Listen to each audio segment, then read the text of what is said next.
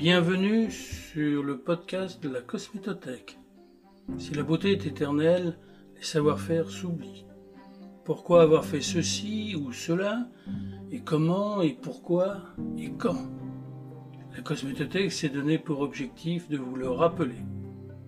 Les thèmes sont des questions techniques, des ingrédients, des personnes, des marques, bref ce qui fait l'histoire de la cosmétique.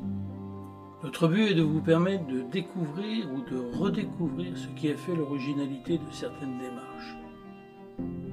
Ce podcast introduit les contributions majeures sous la forme d'un billet d'humeur sonore édité en collaboration avec l'Observatoire des cosmétiques. Vous retrouverez ce podcast sur la plateforme de l'Observatoire et les contributions dans leur totalité sur le site de la Cosmétothèque.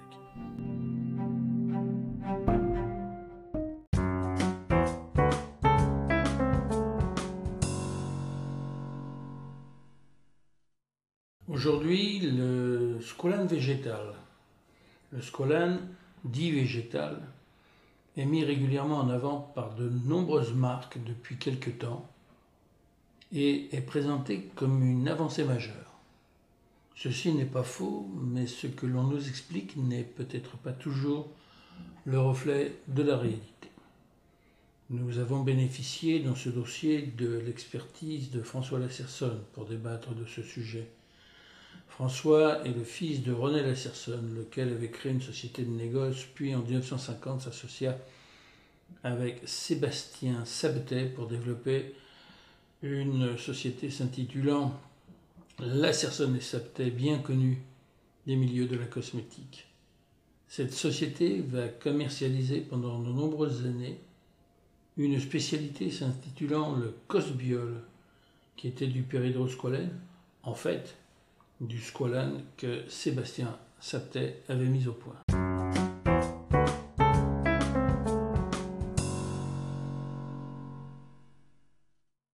Tout commence au début du XXe siècle, quand un chimiste japonais va caractériser le constituant principal des huiles de poisson. Ces huiles étaient utilisées dans l'alimentation humaine. Elles se trouvent en quantité abondante dans le foie de certains poissons, comme le squale, car elles permettent à ces poissons de fixer une quantité importante d'oxygène.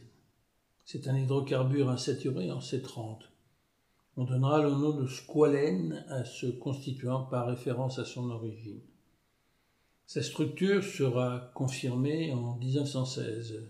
Toutefois, le squalène est très peu utilisable en cosmétique compte tenu de ses propriétés forte insaturation, forte odeur, très facilement oxydable. C'est donc son dérivé hydrogéné qui le sera. Celui-ci sera d'ailleurs mis au point très tôt par le même chimiste japonais. Pour rappel, l'hydrogénation d'un composé présentant des doubles liaisons conduit à la saturation de ses structures. Donc l'alcène, qui est le squalène, conduira par hydrogénation à l'alcane correspondant, et qui sera baptisé squalane. Les huiles hydrogénées sont généralement appelées huiles durcies car ce traitement augmente le point de fusion ou la viscosité de ces huiles. Ce traitement d'hydrogénation sera appliqué très rapidement, des ouvrages de 1930 le mentionnent déjà. Si ce n'est pas Sébastien Septet qui a découvert le squalane, c'est cette voie que Sébastien Septet suivra en mettant au point le cosbiol, et cet ingrédient sera développé en collaboration avec une société spécialisée dans les huiles alimentaires au début des années 1950.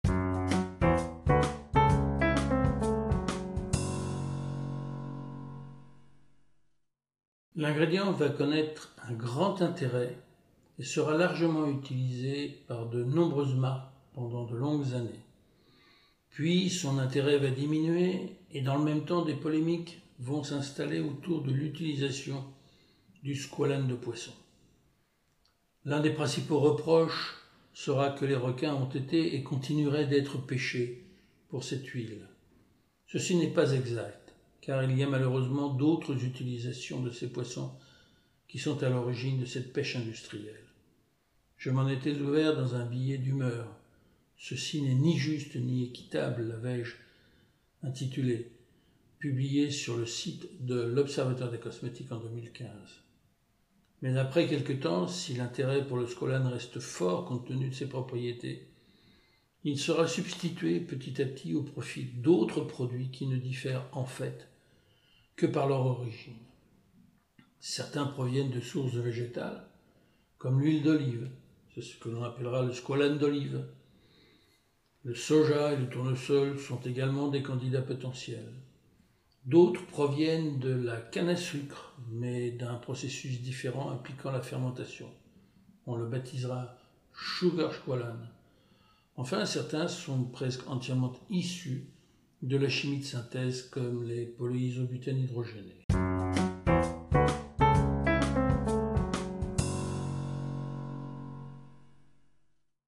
Donc, est-il si vert que le laisserait supposer son nom?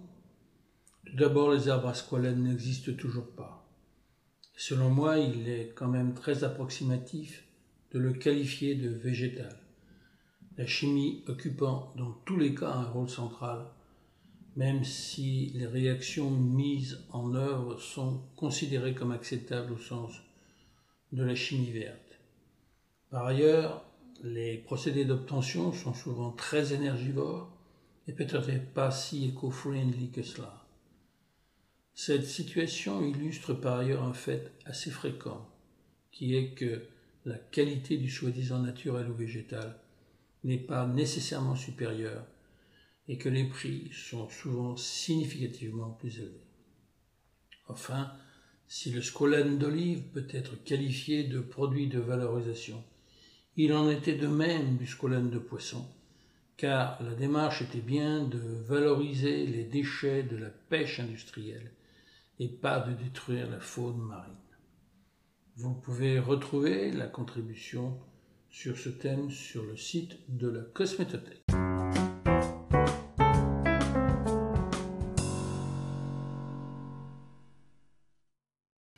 Si cette contribution vous a plu, n'hésitez pas à en parler autour de vous et de nous faire part de vos commentaires. Ce podcast est une production originale de la Cosmétothèque. Il a été écrit et présenté par Jean-Claude Legelif et réalisé par Denis Cantrel.